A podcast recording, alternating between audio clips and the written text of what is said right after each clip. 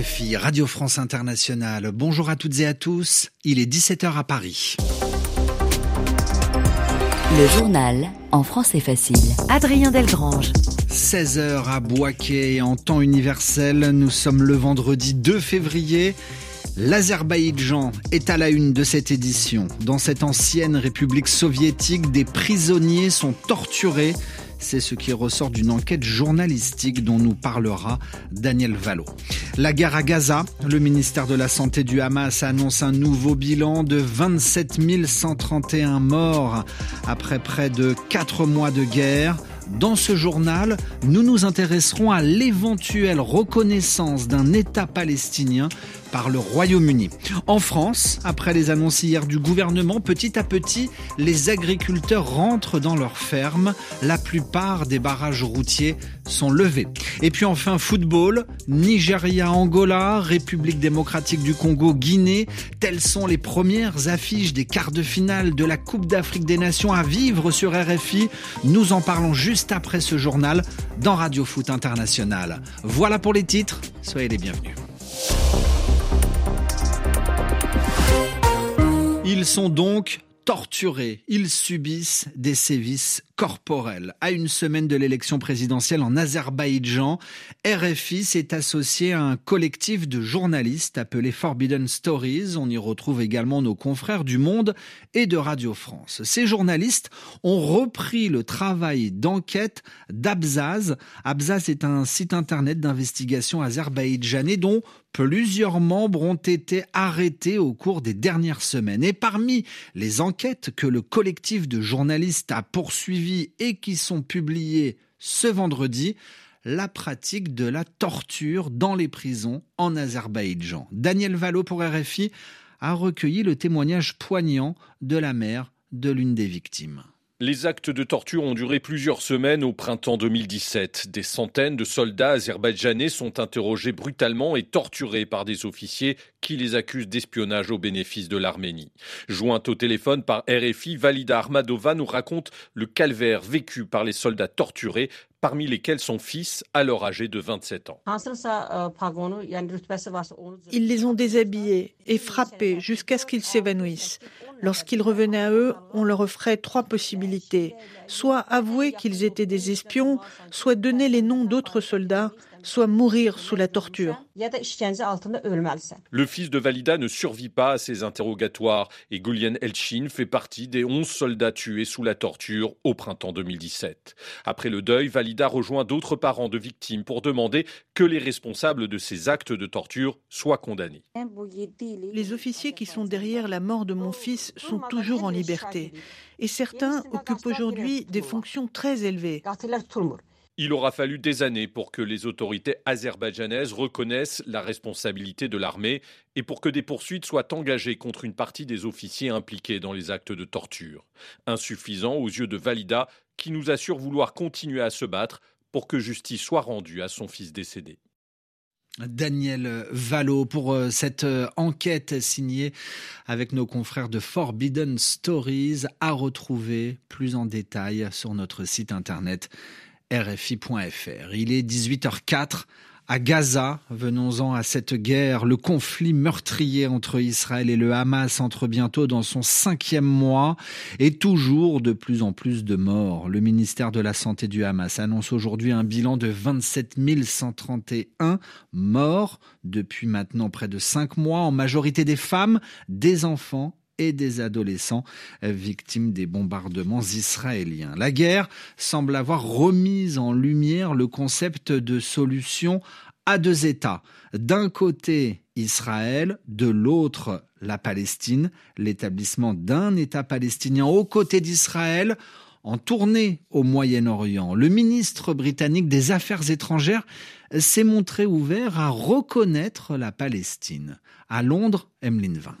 Une fois qu'un cessez-le-feu entrera en vigueur de manière durable à Gaza, le Royaume-Uni pourrait reconnaître un État de Palestine sans attendre la fin de négociations de paix avec Israël qui pourraient prendre des années. En visite au Liban, le ministre des Affaires étrangères David Cameron a expliqué ce jeudi que la reconnaissance pourrait intervenir pendant ces discussions sans attendre leur terme. Nous devons donner au peuple palestinien l'horizon d'un futur meilleur, a déclaré l'ancien Premier ministre, tout en posant une condition, le départ du Hamas de Gaza. David Cameron avait déjà signalé cette volonté d'une reconnaissance de l'État palestinien en début de semaine lors d'un discours devant les ambassadeurs du monde arabe, évoquant la responsabilité de la part de Londres de travailler vers une solution à deux États. Un porte-parole du Premier ministre et plusieurs cadres du Parti conservateur au pouvoir ont pris leur distance vis-à-vis de ces déclarations, rappelant l'engagement britannique envers la solution à deux États au moment qui servirait le mieux la paix, et laissant entendre qu'une reconnaissance rapide reviendrait à récompenser l'attaque du 7 octobre. Emeline Vin, Londres. L'actualité en France, ils retournent petit à petit dans leurs fermes. La plupart des agriculteurs et des agricultrices qui ont tenu des barrages routiers pendant plusieurs jours et plusieurs nuits reprennent le chemin de leur exploitation après une série de concessions gouvernementales, notamment sur l'utilisation des pesticides, ces produits chimiques. Alors si la plupart des agriculteurs eh bien, rentrent chez eux, certains font encore de la résistance. Une dizaine de tracteurs et une quarantaine de manifestants en colère bloquent toujours le péage de Saint-Quentin-Falavier dans le département de l'Isère sur l'autoroute A43 à l'appel de la Confédération paysanne. Ce chiffre, à présent 36 000 migrants, 36 000 hommes et femmes ont tenté de rejoindre l'année dernière l'Angleterre en traversant illégalement la Manche. La Manche, c'est cette mer qui sépare l'Angleterre de la France. Au départ donc du littoral français, 36 000 migrants ont réussi à passer. C'est un chiffre en baisse de plus de 30% en un an, indique la préfecture maritime qui dénombre tout de même 12 morts sur l'année écoulée. Sur ces 36 000 personnes, près de 5 000 ont été sauvées par la Société nationale de sauvetage en mer, les autres ayant poursuivi leur route pour rejoindre les côtes britanniques, précise le préfet maritime de la Manche. Greta Thunberg non coupable. La militante écologiste suédoise jugée à Londres pour trouble à l'ordre public lors d'une manifestation en octobre 2023 dans la capitale britannique a été acquittée, ce qui veut dire qu'elle n'est pas coupable. Au premier jour de son procès, euh, Greta Thunberg, porte-drapeau de la lutte contre le réchauffement climatique, avait appelé à ne pas se tromper d'ennemi. Il était reproché à l'activiste de 21 ans d'avoir euh, perturbé avec d'autres manifestants une conférence réunissant des représentants des principales compagnies pétrolières. Parlons à présent de football, Coupe d'Afrique des Nations après les deux premiers quarts de finale de la Cannes dans moins d'une heure, Nigeria-Angola. Et puis un peu plus tard, un autre match ce soir à vivre sur Radio France Internationale. La Côte d'Ivoire jouera son quart de finale demain contre le Mali à Boaké, la deuxième ville du pays. Une première depuis le début de la compétition.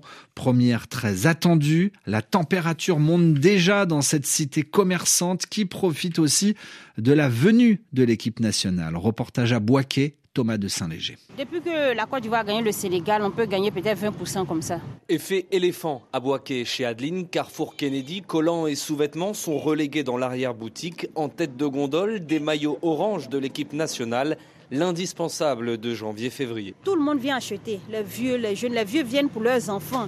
Ils veulent des maillots pour les enfants de 3 mois, ça on n'a pas. Ah, en tout cas, c'est bon pour les affaires, hein. ça pouvait continuer. On allait se faire du pactole, franchement.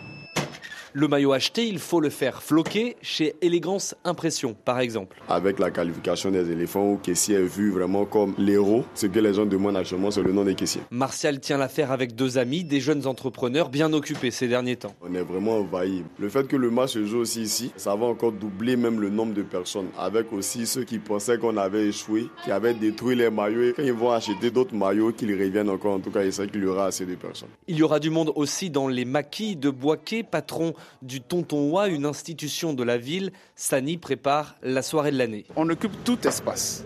On met les places partout, c'est possible de mettre les places. Côté des repas, on a commandé beaucoup beaucoup. Et côté des boissons aussi, beaucoup de commandes. C'est un événement, c'est un temps de nos limites. Une limite quand même, la principale inconnue de ces investissements, le succès ou non des éléphants. Thomas de Saint-Léger, Boisquet, RFI. Et toute l'équipe de Radio Foot International vous attend en direct de Côte d'Ivoire autour d'Annie Gasnier. Bonne soirée.